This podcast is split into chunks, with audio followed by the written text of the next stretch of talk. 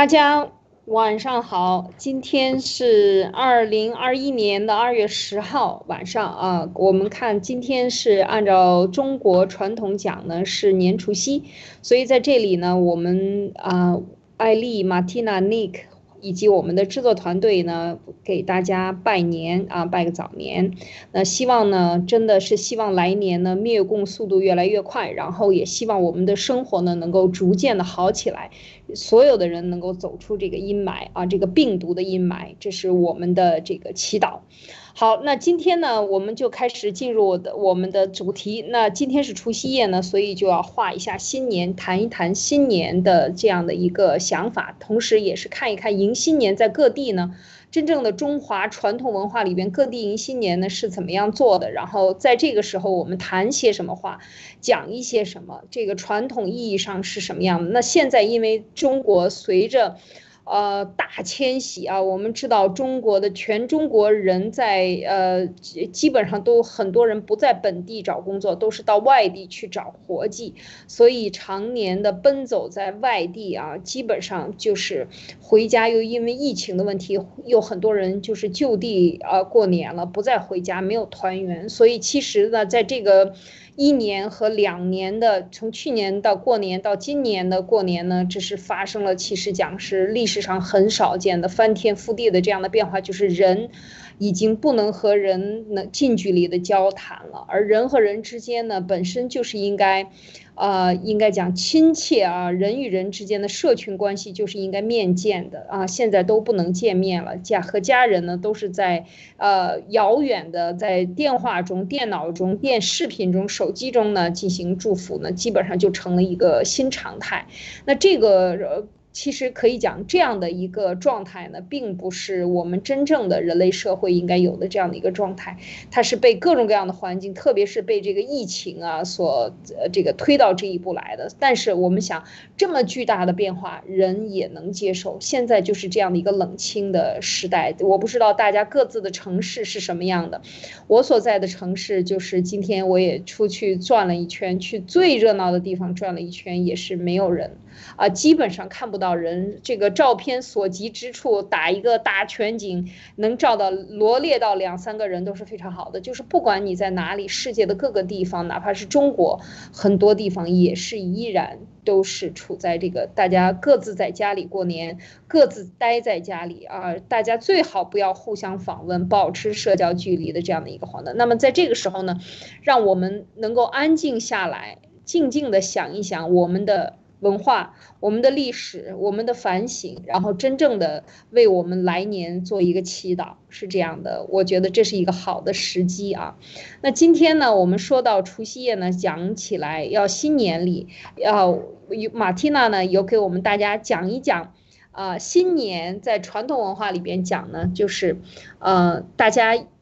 建议大家做呃孝啊。哪些孝孝顺的孝啊？怎么样去从这个这个点上去谈呢？我们请马蒂娜来跟大家谈一谈。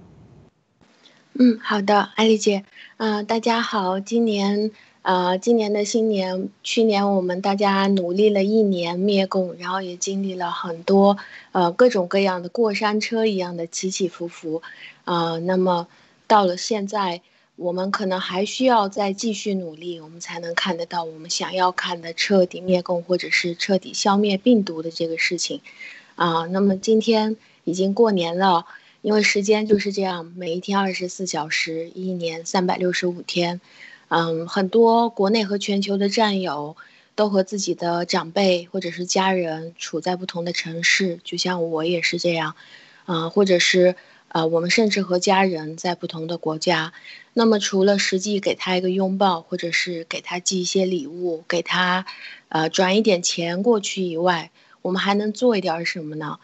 嗯，其实过年的时候，嗯，我们昨天在马上要直播的时候，我们也商量，就说，嗯，其实过年大家对这种幸福或者是快乐，特别是对今天一定要特别开心的期待值。都会比平时要高很多，但是其实，呃，因为我是做心理咨询的，我就会知道，在过年大部分的时候，呃一一大家子人从天南地北的聚到一起来，然后突然间非常亲热，大家问一些很敏感的攀比的问题啊，特别是年终总结性的一些问题，就往往会导致一些尴尬，或者甚至会导致大吵大闹。嗯，所以呢，毕竟现在中共还在，病毒还在，啊，我们的革命还需要努力。我把话说回来，过年了，我们和长辈啊，以各种各样的形式，不管是微信啊，还是用其他的办法去联系。我们不光是物质上要给长辈送礼，更多的我们可以考虑得到的就是啊，力所能及的精神方面的孝顺，比如说。啊，如果你在家，你就可以帮他做家务。我在这里为你总结了五个精神上的孝顺。第一个呢，就叫做夸奖孝，因为我们中共国的一个固定年龄，我们的老年人都会集体退休。这种集体退休的制度，也让我们的老人在退休以后都是闲在家里，除了帮你带孩子，他没有在社会当中，在人群当中再去创造价值。或者他也没有这样的机会去获得更多的反馈，所以老人呢普遍都会有一个很重要的心理特征，就是中国的老年人普遍有这种无价值感、废弃感很严重，特别是我们的上面的这一代老人，不管他是呃五零后、四零后，大家都是过过极穷极苦的日子的，所以在这个时候啊送钱给他其实也是挺不错的，啊当然谈到。嗯，夸奖笑呢，我们过年的时候有空就尽量的去跟他沟通。我们知道他是缺乏价值感的，所以在这个时候，如果我们想我们是为了送他一份礼的话，我们一定要去猛夸我们的父母或者是远在他乡的亲人。我们赞美爷爷奶奶、七大姑八大姨，呃，老人为什么特别喜欢去跟着你谈他的过去呢？因为。他需要弥补现在的这种无价值感，他甚至会夸张一点说，可能你觉得啊，他其实年轻的时候并没有那么多的厉害的东西，但是到现在他说起来就会非常夸张。所以，当我们知道过年了，老人开始自夸，开始跟你谈过去的故事，那我们要做到的就是为他添油加醋，不要当面去戳破，而是把他的这个夸奖讲的再夸张一点。去夸奖他，为他增加价值，这是第一个夸奖笑。这个说的很有意思，这个确实是我们呃可以听到。我经常是听家家里长辈就是讲自己过去的事情，讲了一遍又一遍，一遍又一遍。他这个这个，我们都可以成这个故事连载故事帮他讲了。但是确实是这个你说的很对，就是人需要通过这个来找到自己的价值。就是他确实曾经在社会上做过的很很精彩的事情，他要他要夸奖，这个是这个是一个，确实是一个现象啊。我们有的时候也是替他夸奖，有的时候在他面前夸奖，可能效果会呃更好啊，更加的得意啊。当着其他人夸他，效果就会很好。你就是知道这个，我就是在孝顺你而已，并不是真或者是微真不破或者是什么。这个时候没有必要了。就夸他，好，嗯，然后第二个我想分享的呢，就是聆听笑。什么叫做聆听笑呢？就是老人他都会非常喜欢唠叨，有的时候他跟我们说的话已经说过一遍、两遍、三遍、四遍，还跟我们讲的津津有味，就是不断的呃跟我们去讨论同样的一件事情，就好像怕我们听不懂，或者是怕我们不接受一样。他要不断的来劝你，绕着绕着弯的，小小心心的跟你说。那我们不论这个内容是如何，我们要做的聆听孝就是耐心的去听，不要跳起来去反对他。这个是精神孝顺的第二种，就是聆听。不管你说什么，OK，你就瞪大了你的双眼，然后啊眼睛瞪圆，或者是如果你在远在他乡的话。那么你就一直都哦，原来是这样，或者你变成一个复读机，你去复述刚刚他说过的半句话或者是一句话，这也可以让他心里面很舒服。对，我觉得在这个上面，其实能够学会聆听或者倾听这件事情，不仅对老人，对孩子，我觉得作为一个呃我们的成年人啊，你上有老下有小的，这个是一个非常大的一个忍耐心。很多时候你听小孩讲，他一遍一遍的讲；有时候你听老人讲，也是一遍一遍的讲。你要学会不打断他，这是对很对自己的这个，特别是有很多人工作了很忙，他总是你看做生意节奏都非常的快，跟人沟通都马上说完了，恨不得一。都不占用别人电话声音，而去打这些文字，为了不占用别人的时间，是吧？尊重别人。但是事实上，你形成了这样的一个快节奏的社会以后呢，人和人之间不是这样的。我特别赞同这一点，就是学会倾听。其实是首先保持这个尊重，互相尊重和给他以发泄，特别是你的亲人，给他有一个人让他觉得他被尊重了，因为你静下来听，不嫌他啰嗦，就已经是非常大的尊重，他非常非常的高兴。我觉得人和人之间的这种满足感，或者是说到了一定年龄，你的满足感其实最主要的还是来自心理上别人对你的尊重。我觉得。特别是家人的尊重非常重要。嗯嗯，是的。对，但但是这个很难啊，就是不好意思打断一下，这个很难，就是说，而且他啰嗦，呃，就是不是啰嗦啊，是是说，你得看他说什么，你听什么。比如说，他唠叨一些，呃，他就是就是东家长西家短啊，或者说自己。呃，什么事儿？我觉得这个都行，但是他如果对着你念叨说你得这样，哎，你那个你得那样，你怎么就这样了？这个就我是就是 别往心里去，你就重复他的话就行了，就是左耳进右耳出，因为你知道现在是过节，然后你需要让他舒服一点。嗯，而且我们的思路和他太远了。我我身边有朋友，比如说哎，比如说比如说打比方那个马蒂娜，比如说。哎，你的长辈说，哎，看你你在搞这个什么爆料革命啊，你这不能搞啊，你这个不安全或者什么，他这样念叨你，你怎么办？我我都没有告诉他们的，因为其实我在做这些事情的时候，呃，我知道我的家里面每个人是怎么想的，就是特别是有一些呃非常非常拥护什么党的呀，拥护国家被洗脑很深的，他问我在干嘛，我就说我在唱歌，他说你唱歌有没有收入？嗯，现在还暂时没有，因为唱的还不够好。所以就 就是这样说的，嗯，好，我觉得这个呃，聆听呢，就是这个确实是当别人有教育，说大家知道，我们都是从。呃，中共国的很多我们的家长都是有很强的这种，有很多人的家长是有很强的控制欲。他如果他是控制，呃，如果是妈对儿子，他就对你有很强的这种控制欲。有的时候他又对你的媳妇又有很强的控制欲，是吧？你你要讨好我儿子等等，又对有各种百般挑剔。其实我身边发生了很多这样的人，然后这些年轻的孩子二十几岁嫁给了她的丈夫，然后因为她的母亲的。坚强的控制欲啊，然后不能够聆听，他不能够接受啊，然后就导致自己得癌症。所以我觉得心理的疾病首先从舒展开始，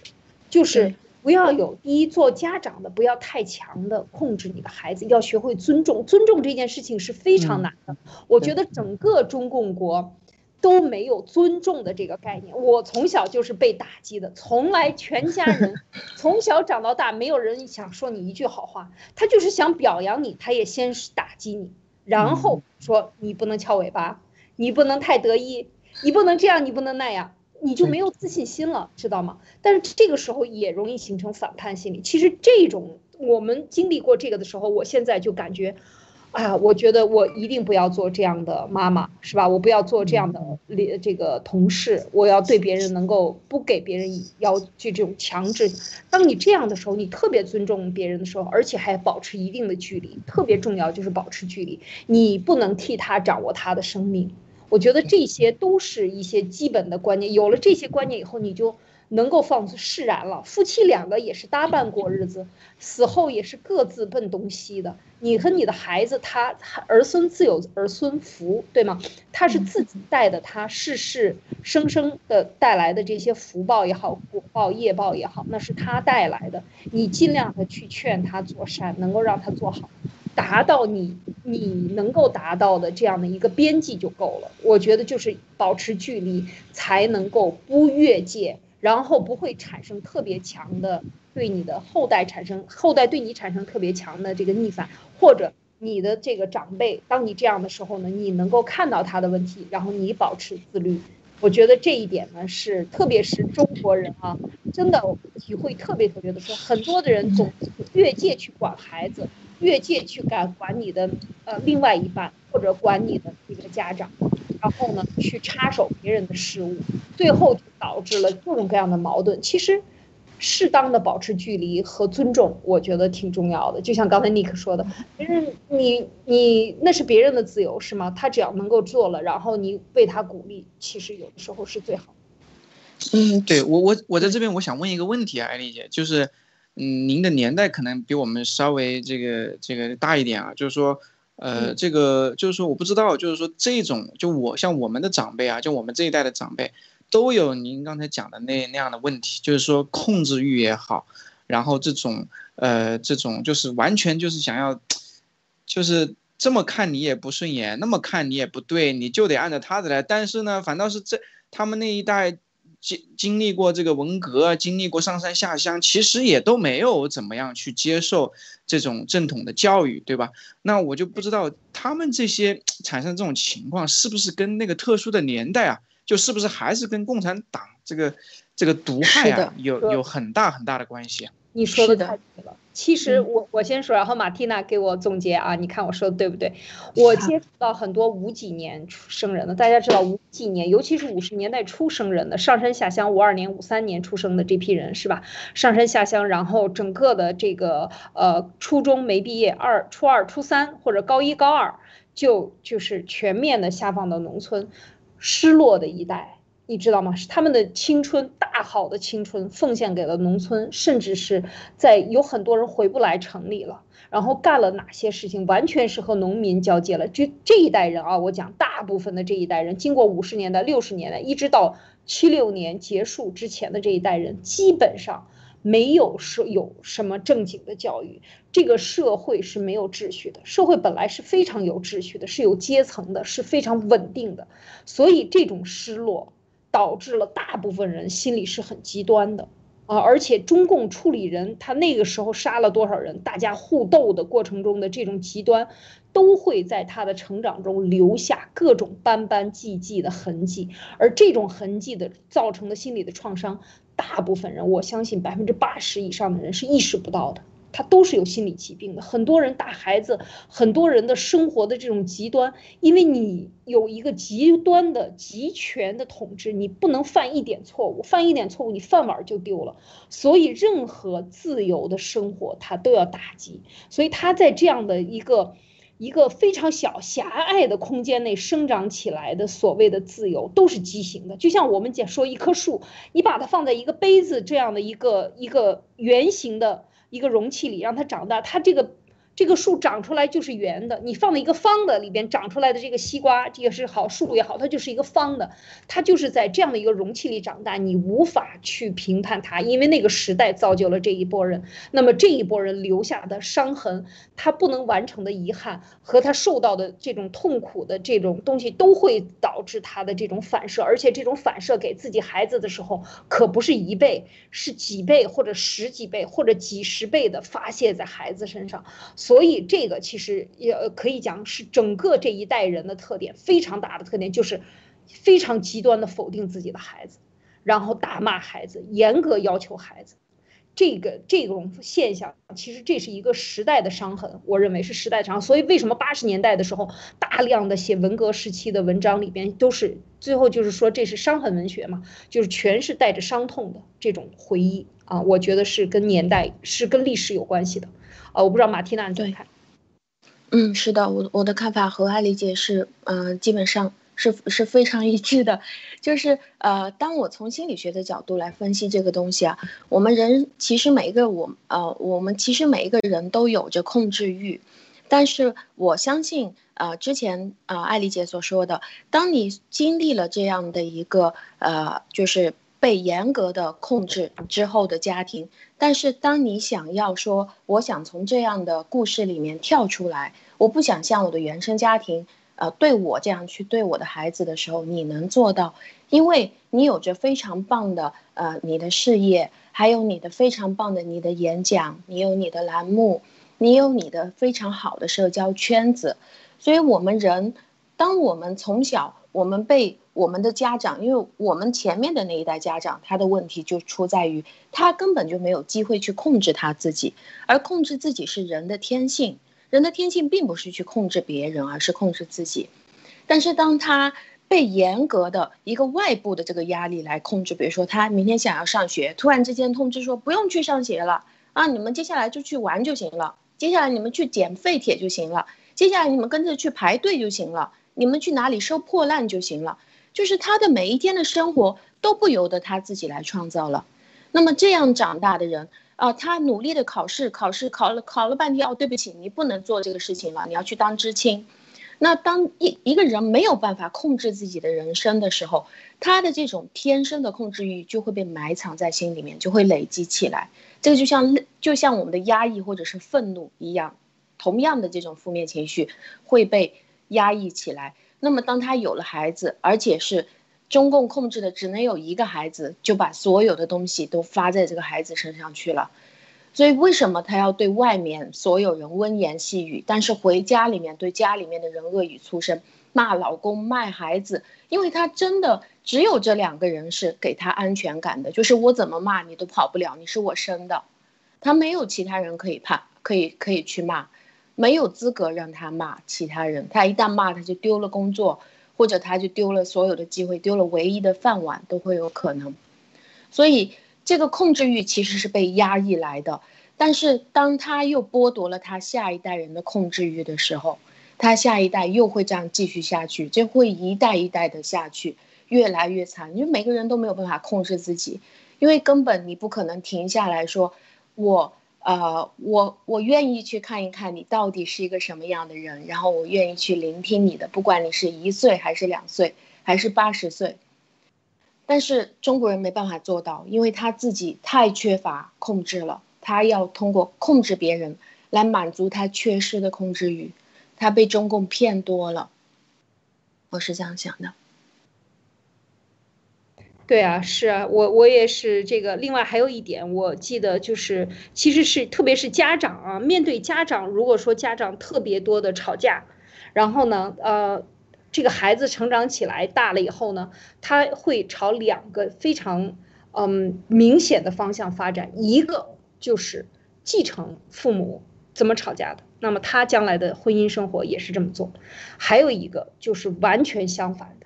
坚决不同意这样做的，这样的人，我身边也有这样的人，因为他的父母是这样的吵架，所以他彻痛恨这样的做法，所以他的生活就坚决呃不会吵架，不会再发生这种细小的事情，在一些非常微小的事情上引发这种大吵大闹、摔盘摔碗啊这样的事情。所以呃，我身边也有很多这样的朋友，就是也是搞心理学的，经常跟我聊天。以前我就问他，就是他们就说说大部分人的这个，特别是当你呃进入到成年的时候。时候，你的这些心理都是受你父母的影响，所以为什么我想说呢？就是我们有理性的分析，如果你不想这样做，你看到了这个问题，你从理性上能够去矫正它，这个矫正自己啊，这是最好的，不顺其自然的。就像我我们过去，我像我妈妈、我姥姥、我家的这些老人，说话就是，我可以这样讲。有一些骂人的话，就是钻心痛骨，没带一个脏字儿。过去的这些妇女的说话，因为后，我就在想，为什么会这样？像我的姥姥，就是她，因为我的姥爷很早早年的时候，那么那么优秀的学日语的啊，他这个翻译教书先生啊，百里类最好的教书先生，被日本人当时是地下党，然后被这些狗腿子们，被这些伪类们啊，给害了。这不是日本人杀的，是被这些货人杀掉的，因为他呃真正的是要爱国的，他是要保护当地群众的，然后他就最后就站出来就把他弄死了。所以我的姥姥一辈子守寡，所以他就是心里也有他的这种，他看透了过去的这些闹火会啊，闹这些呃日本鬼子来了以后呢，共产党地下党在里边这个来回挑啊，以及这些最终伤害的都是百姓。当这个历史走过去的时候，这些伤害是非常深的，所以他就是说话就就非常有的时候很刻薄。我觉得我从小的时候就听啊，就就讲什么什么吃屎都赶不上热的，就是让你快一点走啊！你 我还前阵子还听到文贵先生还说这样的话，哇！我说这个这个是这个是这个流行语啊，那个年代的流行语，就是说我觉得很难听啊，我觉得很难听，所以我就非常刻意的意识到这些话就是。对别人不进不要进行刻薄的尖酸的这种讽刺，他为什么要尖酸？就是因为他要发泄，他只有这样说了，他才痛快，对吗？那你听完了，你就不要进心，不要进耳朵，你就把它像风一样，像个屁一样，像风一样让它吹走就算了。所以我觉得很多时候我们能够作为家家长，就是孩子啊，能够后代能够听到这些，就是能够真正的从内心呃要。要怎么讲？我觉得是有一种人慈悲，就是你想他一辈子吃了这么多苦，这个苦是谁带给他的？他一直到最后都没有平凡，为这个地区的人付出生命，一一家一家子的人都被那些是，不是被日本人杀死，是被这些卖国贼杀死，这些两面派们把他们害死，抢了家里的财产，因为我们呃祖上是算是一个富农吧，地主。全部都抢光，他的这一生的恨，他的一生都不能够接受好的教育，自己的孩子不能接接受教育，他的这些痛发泄在哪里？所以这种发泄，我现在想，我就觉得特别能释然。这个不应该怨任何人，你应该。怨就怨共产党，就怨那个他们制造的这个一代一代一茬一茬的杀富人、打富人、打富豪、打地主，然后抢财产，把这个社会搞得没有秩序。人家挣的这点钱也是他世世代代凭自己的劳动挣来的，你凭什么要抢？所以说来说去，所有的都是因为不公平，这个制度的不公平，社会的不平稳导致的这种愤懑，你没法去发泄，你发泄人就打死你，你只能在家里闷在肚子里，对，回家打孩子去。好，我补充这么多。好，我听看你说。好，我接下来讲第三个笑。的方法就是精神孝顺的方法，就叫做接受孝。嗯，什么叫做接受孝呢？就是一般来说，所有的老年人他对新生事物的接受程度，跟着年轻人或者是小孩子来比都是非常慢的，因为他的观他的观点满满呃，往往都是比较迂腐或者是比较固化，他有太多太多的习惯已经固定在那里了，就没有办法跟年轻人去相比了。我们都知道，就是。呃，我们爆料革命，特别是爆料革命的战友，我们的思想和认知是极度超前的，就是在整个地球的前沿的。呃，在原来就是在去年的幺幺九之前，我们已经感觉到，我们和普通的中共国人，甚至是呃，就是不管是这些什么大文学家、大教授啊，我们的这个想法，由于我们有料嘛。所以我们都和他完全不一样了。那现在来看呢？就在我们知道了病毒真相以后，我们再来看全球的人，我们我们的思想又走在在病毒和这个全球局势的方面看，我们简直就是超乎于全人类的。但是我们要知道，我们和我们的父母之间，他是属于啊，他的思想和我们到底有多大的一个跨度？那我们也要去想，我们和我们的后代，由于我们的后代有了像我们这样的父母，由于他还没有长大，他的父母就已经有了那么灵通的信息渠道，还有我们为了他，愿意未来去创造属于我们自己的新中国联邦这样的一个基础。那到了未来我们老了的时候，我们的观念和想法也必然会比我们的下一代儿女会慢很多，我们会跟他拉开距离，所以。我们一定要从内心去接受他的迂腐，他的固化，这个是精神孝顺里面非常重要的内容，就叫做接受孝，就是接受他的迂腐，接受他的老化和固化。这个就是听不下去，那么你想一想，想通了，你就继续听。呃，我不知道 Nick 有什么这个感受吗？其实你说这这个啊，我觉得这这个夸奖笑还好。聆听笑，也勉勉强强，就是努把力也能做到。但是这个接受笑，我觉得可能真的是只能在逢年过节的时候。然后，但是我我我我我想说什么呢？就是回过头来讲，就是这些东西，其实我真的觉得，嗯，所有的这个这个笑也好，所有的我们这些，呃，刚才马蒂娜讲的这些夸奖、聆听、接受、陪伴、依赖啊，就是说如果真的只是，呃，因为我们现在是过年嘛，如果仅仅只是在这个过年的这个节日的时期能做到的话，就已经很难能可贵了。我是觉得，但是呢，我觉得这是肯定是远远不够的。就是说，但是怎么讲呢？就是说，因为确实我们跟这个我们这一代人，尤其是尤其是我们现在我们爆料革命这些战友们，我觉得啊，我不不我不能代表任何人，我只能说我自己吧。就是说。即使我之前没有参加爆料革命，就是没有没有爆料革命之前，我我的自我自己的感觉就是说我跟，呃这些，这个上一辈人的这个就是隔就是这个鸿沟啊，不不能说是代沟吧，反正就这种，这个差异是非常非常大的。我的感觉就是说，我确实对我来讲是特别特别难的去做到这些，因为。第一个可能是自己的性格问题啊，因为我可能性格比较比较要强。另外一个就是说，可能也是从小一个成长的一个呃呃过程，或者说一个成长的一个氛围，导致说我对很多东西就是说我没有办法，就是说我不同意，我还要装作我是同意，或者说我接受。当然，可能这么做是呃可能不一定是很孝顺嘛，但是确实有的东西呃。不是因为说我我想去孝顺就就一定能做得到的，就是我对我自己的这样的一个，呃一个评价吧，就是说可能我很多时候确实做的不够的，就是从孝的角度来讲，这也是为什么有的时候很多时候我会感觉到，呃当某一件事情发生了，或者说某一次对话，呃结束了之后呢，我总会这个一个人坐在那边，然后反反思自己刚才的这个。言行就是说，有时候会有深深的自责，然后呢，呃，但是，但是到了下一次 同样类似的事情发生的时候呢，可能我又会重复之前的这个 这个模式，就很难改变。这个我也不知道这个问题怎么解决，先请教一下我们的马蒂娜。马蒂娜，你有什么要说的吗？就是这个接受。我先说一点吧，我的感受。我我在海外呢，接触了很多华人也好，非华人，很多非华人，包括一些呃各个国家的阿拉伯人呐、东南亚的人呐，还有很多华人。我觉得就是从骨子里边本地的，就是一些华人呢，他就是呃有一个大原则，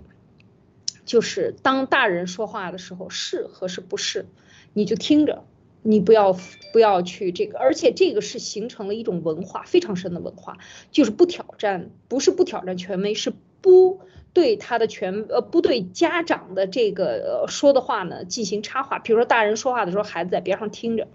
就是这样的一个，特别是华人圈啊，非常非常的这个，可以讲是这样的，在各行各业里，你接触到华人，只要你接触到他在这个呃呃社会社交活动中，都能发现这个特点，这是第一点。第二，他不崇拜权威，就是说我在这个华人圈里边待着，我感受到几点非常大。第一，他不挑战老人，对老人你说的什么话对和还是不对，听一听，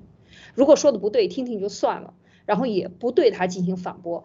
第二就是他也没有这种权威，说你你是老板，所以我要对你下跪，我要舔你的屁股。没有，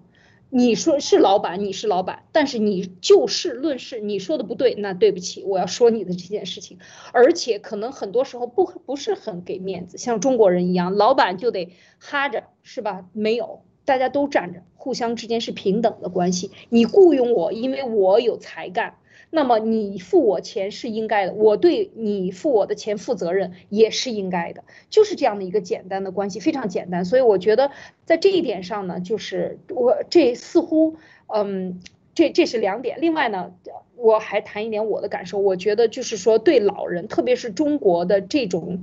出来的以后，为什么中国人的家庭关系其实内部的矛盾这么尖锐？会有很多孩子告老人，老人的财富很多孩子都去抢，就是完全没有了家人应该有的这样的一种容忍，或者是说你不应该去问，或者老人你就应该做好你应该有的分配就行了。所有的这一切的规范的打破，我要说我要说的就是过去七十年来中共干的。就是彻底从一个家庭的细胞里摧毁你家庭的这个秩序，而我在海外的华人圈、儒家圈，大部分都是儒家儒家文化圈啊，就是 有很多拜孔子，你是是孔子是一个教也好，不是一个教也好，但是孔子文化就是儒家文化是在华人圈里面非常盛行的，没有受过文化大革命这种迫害的群族族群呢，就我就能明显的感觉到这一点，相对于来处理的就很温和，家人。人之间的关系很温和，即便我不接受你，但是我也不挑我我做到我应该做到的最大极限，其他的我们就不谈了，因为理理念隔代肯定有很很大的差异的，但是后代人对前代人没有挑战，我是我见到的大部分。啊，马蒂娜，你看到怎么看？嗯，是的，我和您的想法非常一致，就是呃。我我觉得 Nick 的这个问题应该是要把它一分为二来看，就是呃，你看，就像我们要表达关于爆料革命，我们想要走在前面，或者是我们想要发言最多，我们可以来做一档属于自己的节目，就把自己的所有观点，不管是有多尖锐，不管是有多直接，我们可以直接在这里就表达出来，而且我们还有属于我们的战友在倾听我们每一天的对话，是吗？但是。呃，我们一定要把家里和外面要分开。我们在工作或者是在外面跟人交流的时候，那就是一是一，二是二，对就是对，错就是错。特别是在工作里面，对错关一定要非常的严重。就是呃，这个事情不行就不行，行就行。嗯，但是对于家里面的人，我们由于是血脉连在一起，没有办法。跟着对方彻底的分开，或者是由于我错了，或者由于你错了，呃，我们就六亲不认，我们就大家再见了，没有这回事儿。那我们既然是每天不管是对还是错，都要回到这个家里面，都要跟他继续相处，那我们在一起最重要的就不应该是对错，应该是舒服或者是健康，因为他如果不健康，他进医院，我们也要送他去医院。那还有和睦也是很重要。所以我们在家里就可以用另外的一套东西，就是呃，在家里怎么让你舒服最重要。由于你生了我，我希望我的这辈子的生命可以让你更开心一点，更舒服一点，至少不是天天在那里跟你抬杠。那么这个是我作为一个家人需要给你的。但是我在外面，我该怎么样就怎么样。我在外面的事情如果不想跟着你有关系，那我绝对不要跟你说。我在外面想干嘛就干嘛，这是我的事儿，我也不一定要告诉你，因为我我觉得你的意见可能也没有办法帮助到我。嗯，说到说到刚刚艾丽姐谈的这个，呃，我认为是就是啊，在在华人就是在海外的华人圈，我也经常在这个华人圈里面去跟大家相处，我我感觉到国内应该是由于这种太过度的去挤压每一个人的权利范围，因为。像一个人，到底你要去爱谁？你到底要嫁给谁？或者是呃，你到底要做什么样的一个工作？你要不要买房子？要不要买车？你要生几个孩子？这个事情应该是一个人自己去给自己决定的。但是在我们中国，已经变成这个东西变成是父母给你决定了，而且这个东西形成了一个大气候。你要不要买房是国家决定的，是电视台决定的。然后是周围的所有七大姑八大姨决定的，是你的压力让你必须要去听家里面的长辈的，就是任何人来追你，你先问他你有多少钱，你要给我多少房子，我和其他的人比一下，他那里有两套，为什么我只有一套？难道我比他差？那么由于你的这种自主选择权已经被前面的一辈家长挤压了，所以就会造成一种。即使是你忍掉了，你会造成一种很大的仇恨、很大的怨气、很不舒服的感觉。所以时间越长，他侵犯你的越多，你所埋藏的这种怨恨和愤怒越多，就会造成这种，你就不尊重他了。那像我们中国，从八零年代开始一胎制，这个整个人口变成变成越来越畸形，变成越多的老人，然后中年人，到最后是小孩子。如果说我们现在还不灭掉共产党的话，未来一定共产党会掀起一个仇恨老人的这种风潮，会越来越多的宣传出来说老人是坏蛋，老人是坏人。为什么？因为这个社会上的年轻人根本就养不起老人，唯一的办法就是老人是坏蛋，才能让你心里舒服一点。嗯。就对整个社会的畸形和这个变态，它是一点一点形成的。它就是从我们讲的中共的愚民五策，从中共的这种呃执政的执，或者是说他的整个执政的制度的问题，以及他执政的方针，最后如果我们不反抗他，或者是反抗的人都被砍掉了。全部的腿都打断了，一切就是站起来比别人高的这些人，全部把膝盖砍掉，这些人都低下去了。所有站起来的人，所有的人站在一起都一样高，这是中共最喜欢的。那么都是机器，就没有挑战他的人，这个东西就最后这种压制人是。每两片树叶都没有一样的，每两个人都不是一样的。人的个性是需要释放的，这就是为什么美国的制度，你看美国当兵的兵都是每一个兵都是受到尊重的，每一个单兵作战的这个重要性都是受到极大的尊重的。大家去看美国的这个兵的制度和这个社会的制度，单个人的个性是极度的，或者说是受到保护的。他的心理的发展，每一个人的发展是受到严重保护的。这些理念是从来中国中国没有。每一个人的稍微冒头的个性都是要被打掉的。出头的船子先烂嘛，对吧？出头的枪打出头鸟嘛。所有的你想有的个性都被那么有个性的人，就是愤怒的。一定是愤怒的，一定是不得到这个社会认可的，一定是大家要把你从飞上去的这个气球给你拽下来，然后把你踩烂在脚底，然后才得以为快的这种仇恨的心理，这种妒忌的这种社会氛围，所有的一切都是来源于中共的统治和这个制度给你埋下的毒，你是意识不到的，但是它就是这样存在。本来中国人就有劣根性，他在这个劣根性上加了一万个更字。所以就导致了这样的一个东西，所以我觉得整个的，当你跳出中共国，你生活在新加坡，你生活在南洋，你生活在台湾和这个过去的香港，你会觉得非常的自由，你会觉得受到尊重。为什么？就是因为他在环地不一样，和他的社会氛围不一样，这都是由于一个大制度统治导致的。我觉得，嗯，马蒂娜，你接着说呗。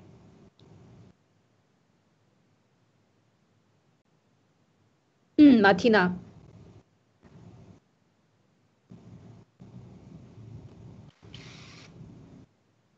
没有打开麦吗？后妈掉线了。Hello，Hello，我进来了，可以听到吗？可以。好，那说两句吧。好，嗯，好的，我继续讲第四个孝顺，就是叫做陪伴孝，就是。呃，因为我们刚才我已经讲了，老人的思想特征，第一个就是价值感不足，他没有办法创造价值，所以没有办法得到价值。第二个就是他的安全感不足，在中国的环境下，所以老人特别希望全家人聚在一起，就是给他撑气场，就觉得哇，你看我儿女那么多，我们家里面有那么多人，热热闹闹的，所以。呃，其实我们年轻人可能我们并不喜欢这种非常嘈杂的环境啊，一大群人在一起，但是他会特别喜欢，所以在这个时候，我们就需要扮演一个特别喜欢陪伴他的人，就是在过年的时候，呃，我们可能当我们在他身边，或者是我们跟他在一起的时候，会感觉到啊，人太多了，我会有一点逢场作戏的感觉了，但是这个就是过节呀，我们。呃，与其是我们我们说，啊，我我今年都没有时间陪你，因为我给你买一套房，那我们不如真的花更多的时间去陪他一下，啊，去去称赞一下他，或者是去听他唠叨他年轻的时候的事情，或者是去夸赞他，这个就是陪伴。不管是我们给我们的孩子，或者是老人，或者是宠物，我们需要付出的陪伴是不可能用物质来替代的，就是陪伴笑。嗯，然后呢？嗯，好，嗯，我我觉得这个当当然这个我没有什么要补充的。我觉得这个是，嗯，很多时候我们在年老的时候，或者是远离你的家长，远离你的父母，在远方，如果你在海外，或者是你不能回去，那就听打打电话。觉得就是，嗯，听他唠叨唠叨。到年节的时候，一般老人他会有一种，我们讲，对不起，到年节的时候，他会有一种很强的失落感。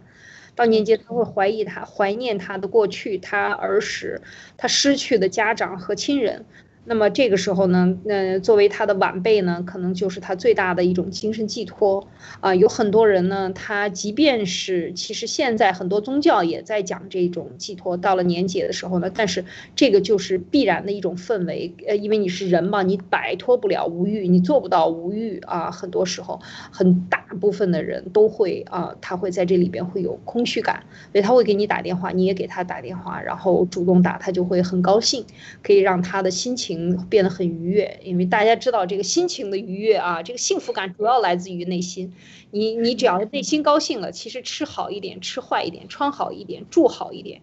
都是不会有太大的区别。最重要是心里高兴啊！你心里高兴，你生活在最最普通、最平凡的地方，可能都是幸福的啊。所以我觉得你的高兴、安慰是很重要的。对，嗯，所以第五个呢，就是依赖效。呃，就像我们刚刚讲到的，像婆媳之间啊，经常这个是一个高概率的会吵起来。其实它本质婆媳斗的本质就是两个女人在争夺对一个男人的管理权或者是控制权。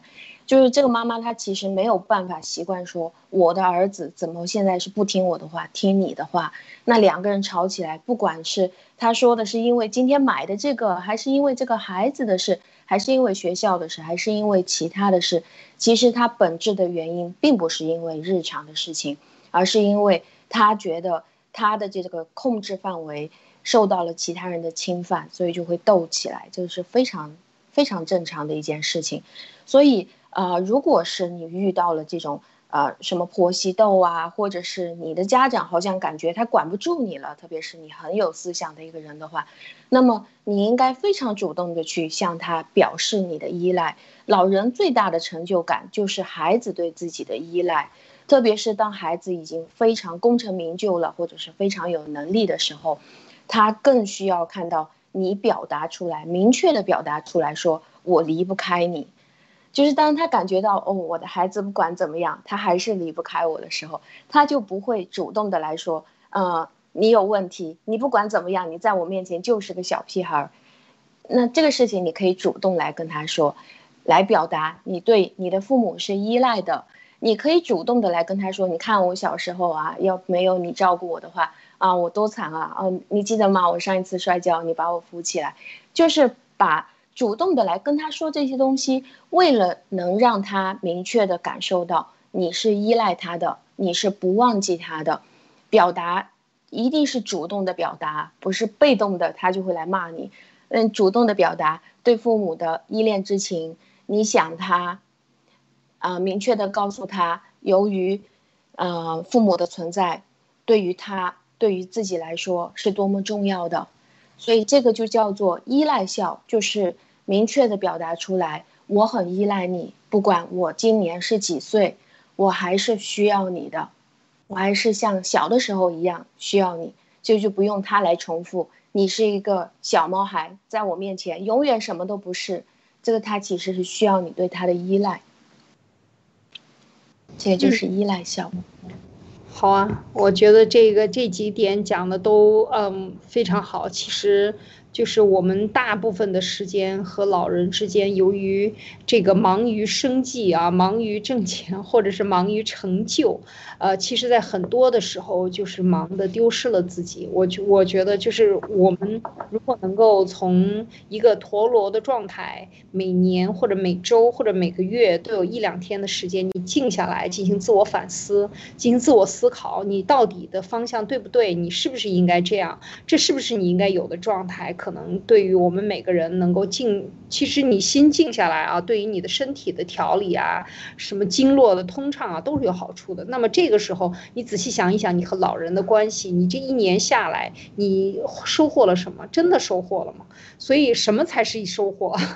很多的问题，可能以后在中共国，大家都会面临这样的思考，就是中共治下的所有的人都变得很忙。事实上，我们需要这么忙吗？我们这么忙是为了谁？谁忙？呃，得到了你应有的回报了吗？你有没有失去你的良心？你所有干的这些事情，你做了多少恶？就像我这两天在想，我的一些朋友遇到了很大的困难啊，在国内的，然后就是从以前的特别得意变成特别的失落，其实还很年轻啊，就经历很大的这种挫折。我有的时候就在想，你赚了那么多钱的时候，你赚了不该赚的钱，你你跟了那么多领导，每天跟着他们后边吃啊喝呀的，你把自己的身体搞得那么糟糕。这是你想要的吗？这是你生下来就你觉得这就是这种繁荣，所谓虚假的繁荣，就是你发自内心的。你看了一桌子菜，大家吃了几口，然后最后各自散去，一桌子菜那么贵的钱就扔掉了，那样是你想要的吗？就是说，所有的一切，现在这个社会里边这种浮躁和导致的这种东西，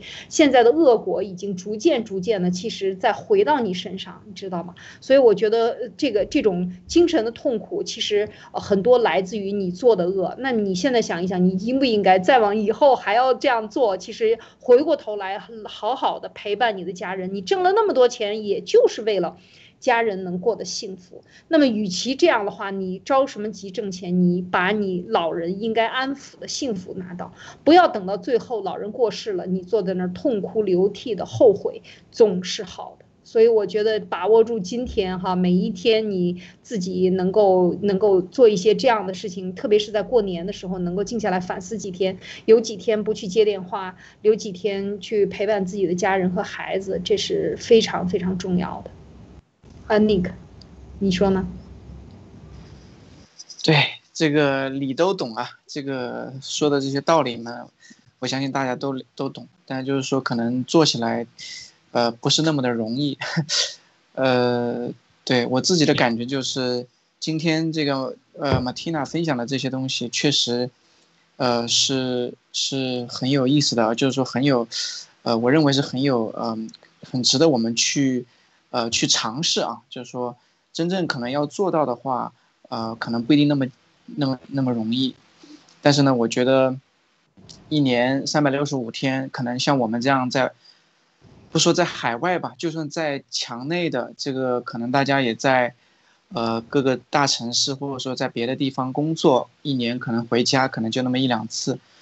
呃，那我觉得至少我自己来讲的话，回家就是说每年回家这一两次的话，还是尽量的能做到不，不跟家里面有任何的这种啊冲突哈，就说我觉得这个可能，嗯嗯。就是我相信大家也都也都懂嘛，就是说，嗯，但是我觉得这肯定是远远不够的，因为，呃，如果仅仅只是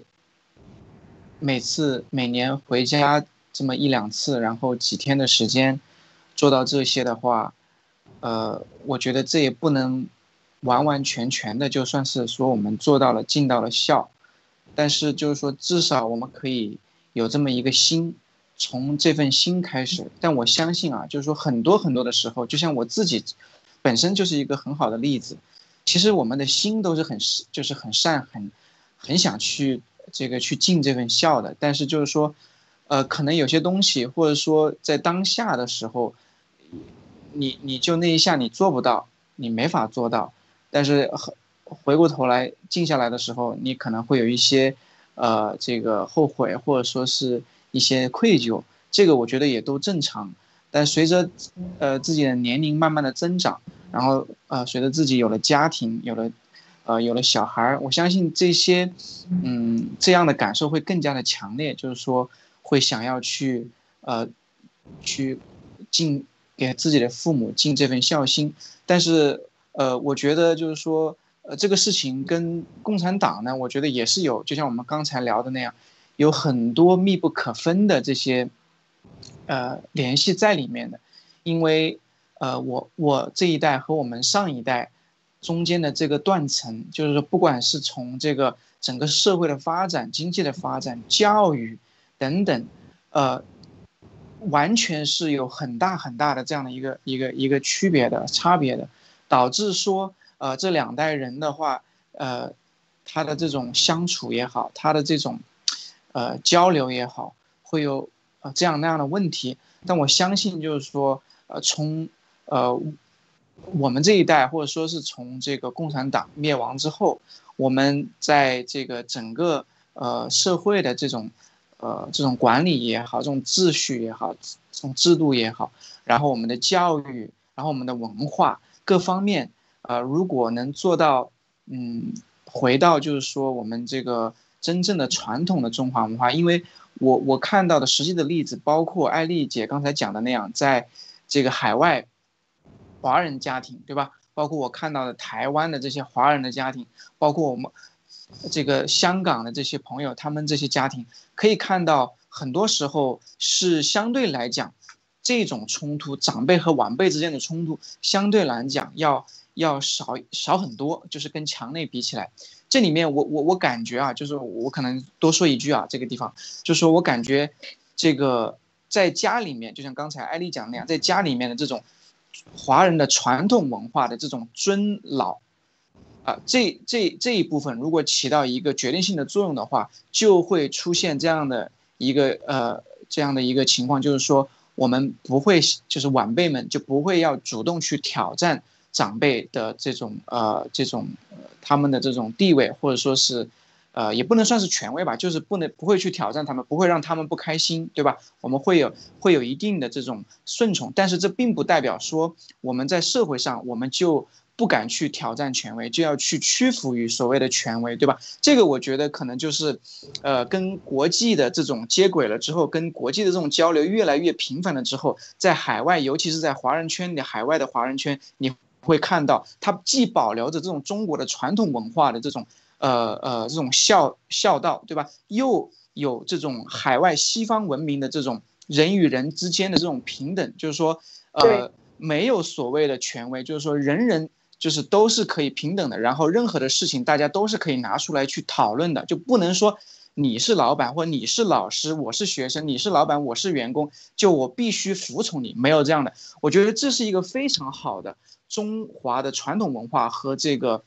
现代西方文明的这样的一个结合，这也是我看到的在呃海外的华人圈，包括香港、台湾的一个现实的呃现状。所以我觉得中国的这个呃大陆就是墙内的话，以后灭了共产党以后，以这个呃新中国联邦与这个自由世界签订这种千年和平条约，对吧？与这个世界更加紧密的走在了一起了之后，我觉得这些呃好的东西都会出现，我觉得都会慢慢慢慢的会向这个方向发展，所以我也非常期待。然后我自己我也是会嗯这样去要求自己，对我的这个下后代，就我的小孩儿。不会去限制他们，不会去过多的去控制他们。就像艾丽姐刚才讲的那样，当你把一个苹果或者说一个西瓜放在一个方形的一个一个容器里面，它长就会长成那样的一一个一个呃一个方形的一个样子，因为你给它设了边界，它就只能在这个边界内去发展。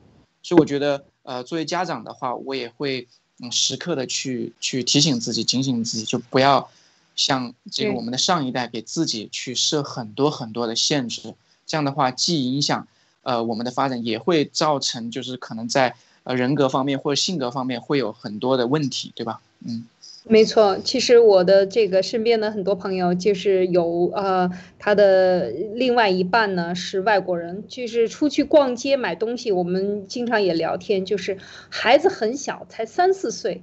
就按理说，中国人说那孩子懂什么呀？那给他买鞋子、买衣服，那还由他说了算。但是他们就会跟孩子挑，你喜欢哪一种颜色？那咱们今天就买你喜欢的，就是可以到这种程度。这是中国的家长应该讲，大部分是可能根本就不会想到的，还带孩子出去，那就给他买了，提池子由他。不由你决定，但是这么小你就受到尊重，你就有选择权的孩子，长大了以后你会发现，这个孩子才五六岁就有非常强的自主意识，什么事情要自己干，什么事情自己完成，然后他就可以评判这个政治制度，评判你这个人做的对不对，就可以参加一些真正的访谈，而不是被中共这种所谓的搞儿童秀，花很多钱培养出来的这个假的这个呃，为了拍马屁而形成，根本没有自己观念，完全。是拍马屁，教你怎么弄你就怎么弄。最会的就是看大人脸色的这种孩子，完全不一样，是真正的有自主。我是看着身边很。很多人的孩子这样长起来的，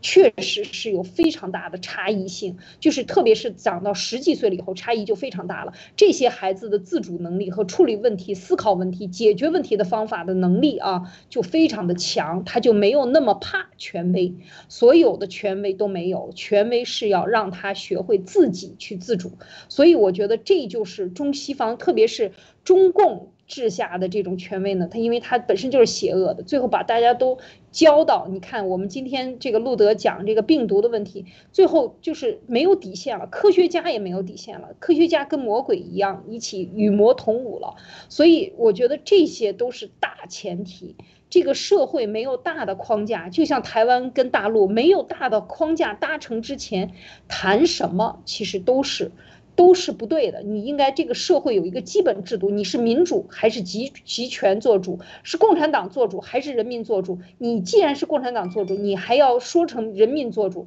所以这种分裂无处不在，所以这才是可怕的。而我旁边的一个朋友，啊，我这个讲回来这个孝啊，我这个很有感触，就是说，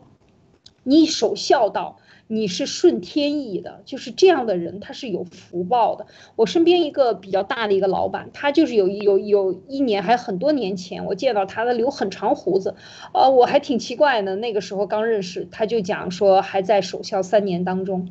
他的母亲去世了啊，也是一个新加坡人。然后呢，他这个就是我当时很震惊，呀，六十五六十岁的人吧，呃，这个胡子留得很长。他的老母亲去世了，然后他就是，呃，生意呢做的当然很大，但是我觉得是有原因的，就像文贵先生一样，他是有原因的。他他身边的他朋友的不善待自己的母亲，他都领过来养着。因为养老人是非常难的，刚才我们讲到，他有各种各样的观念的差异。你能够把这样的人养好，然后替他的孩子帮他养好，他养真的是，真的是一心一意的带这些老人。就是说，人家养了你这么多，养了这么多孩子，你们不去养他到老的时候，这是天。理说不过去的这个人他是这样讲，所以把别人的老人也拿过来，最后我就特别有感触，就是说，嗯，这样的从内心深处，或者是说真正的存这种孝，按照孝道来，按照过去的仁义礼智信，真正的华人的这样的传统来做人的人，他在这个事业上或者他在这个社会的地位确实是不一样，别人会尊重他，所以这才是一个正常的伦理关系和社群关系。啊，马蒂娜，我说这些，你有什么想想？嗯，非非常认同您的看法。啊，就是刚刚我在听到您说那个控制，就是 Nick 在说那个控制，呃，控制欲的那个事情的时候，就是，呃，我有，我我也有，我也有一个自己的感受，因为我在我前段时间刚刚去买了一堆的花，啊，然后我买回来这个花以后，发现。呃，一批的花开败了以后，第二批这个花骨朵打出来就非常小，就是小朵小朵的话，好像很迷你，和上一次完全不一样。然后我看到这个东西以后，我就开始问国内的朋友，然后国内的朋友就跟我说：“啊，你肯定是肥料没有加足，或者你有没有修枝啊？是不是因为这个花它长得呃它长得太高了？你应该把它的这个尖掐掉，叫做掐尖，然后你把它呃这样它才能长得。”足够粗壮，它的花才能足够大。然后我想，哦，原来是因为它长高了，所以它就花就变小了。哦，这个我也可以理解。但是我后来又跑去那个花市问那个花市的老板，因为他是一个外国人嘛，我去问他，我说，哎，为什么我的这个花，呃，上一次你卖给我的时候这个花很大，然后这次花骨朵就变小，我就拍了一个照片给他看。他说，呃，你不要去管这个花，因为这个花它有的时候就会开。开的比较小，但是它不会越来越小，它一定会又有的时候又会变大，这是它的自然的情况。有的时候大，有的时候小，它就是这样的，它不会变种的，不会越变越小的。你不用管它，你就浇水就行了。我说 OK。那么现在我来看，我这个花已经养了几个月的时间了，它的确是时大时小，并不是因为要去控制它，但是我。不管是我问国内的朋友，还是我在网上去查，都是得到这样一个结果。所以，我们中国人的控制欲真的是莫名其妙的比其他人、其他的地方要大很多。那我来到爆料革命，为什么我一来到这里我就在这里生根了？因为我觉得来到爆料革命和一些真正跟我自己可以讲家乡话、讲中国话的人在一起相处。这个和海外的自由世界是完全一样的感觉，就是呃，这个和在国内完全不一样。大家在一起相处，最重要的是你会什么，你在想什么，这件事情你有什么看法？你跟国外的人相处就是这样的，他不在乎你背后是谁，不在乎你爹是谁，不在乎你的背景是怎么样，或者你们家里有没有钱，但是。我们中国人在拼死了要拼的就是背后有谁，上面有谁，我爹是谁，我妈是谁，我们家有什么？那我们拼了那么多以后，真正你回到家的时候，你对你爹是怎么样的呢？你对你的孩子又是怎么样的？真正你回到家里面，你的老婆还是你的吗？你的孩子是你生的吗？像这些中共的官员，那，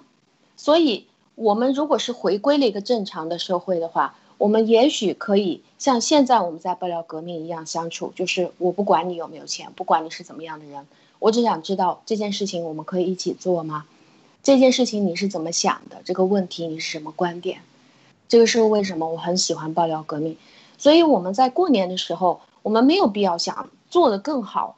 嗯，因为更好一定是从还好或者是还一般开始的。我们也是一样的，日拱一卒，啊。不管是对家人的孝顺，或者是对自己越来越好，都是一点一点来，从一天开始。我们中国的儒家啊，我也学了很多，我也很喜欢。但是我明确的是，儒家孔子对于孝这件事情，他是极端的，他极端的对于下面的每个人去要求这个孝顺已经是到顶了，好像是把父亲、把自己的家人当做神来供着。这个原因是因为他自己不需要做，因为他的父亲已经死了。所以他要要求下面的人哇，把这个孝顺做得非常极端，那极端的事情人是做不出来的，所以我们没有必要走的那么极端，做到一点比不做好。然后今天想起来今天做，想不起来算了，吵了一架，明天再去道歉就好了。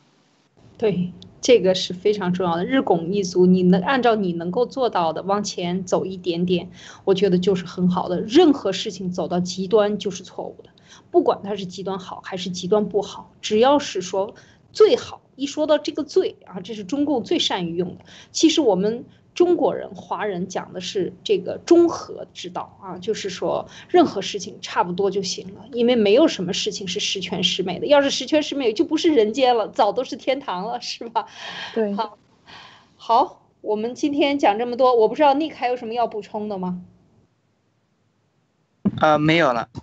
嗯，好，那今天我们就和大家分享这些，呃，还有很多内容，过年的内容，我们明天再和大家分享和海外的华人是怎么过年呢？怎么热闹的？当然有很多的不同的寓意在世界各地，但是最重要的就是保持我们的心的一个一个中正啊，一个内心的中正平和，这样才能够啊平静的处理好每一天啊，从新年开始。好，那今天灭共三人谈就谈到这里，明天再见。再见。再见。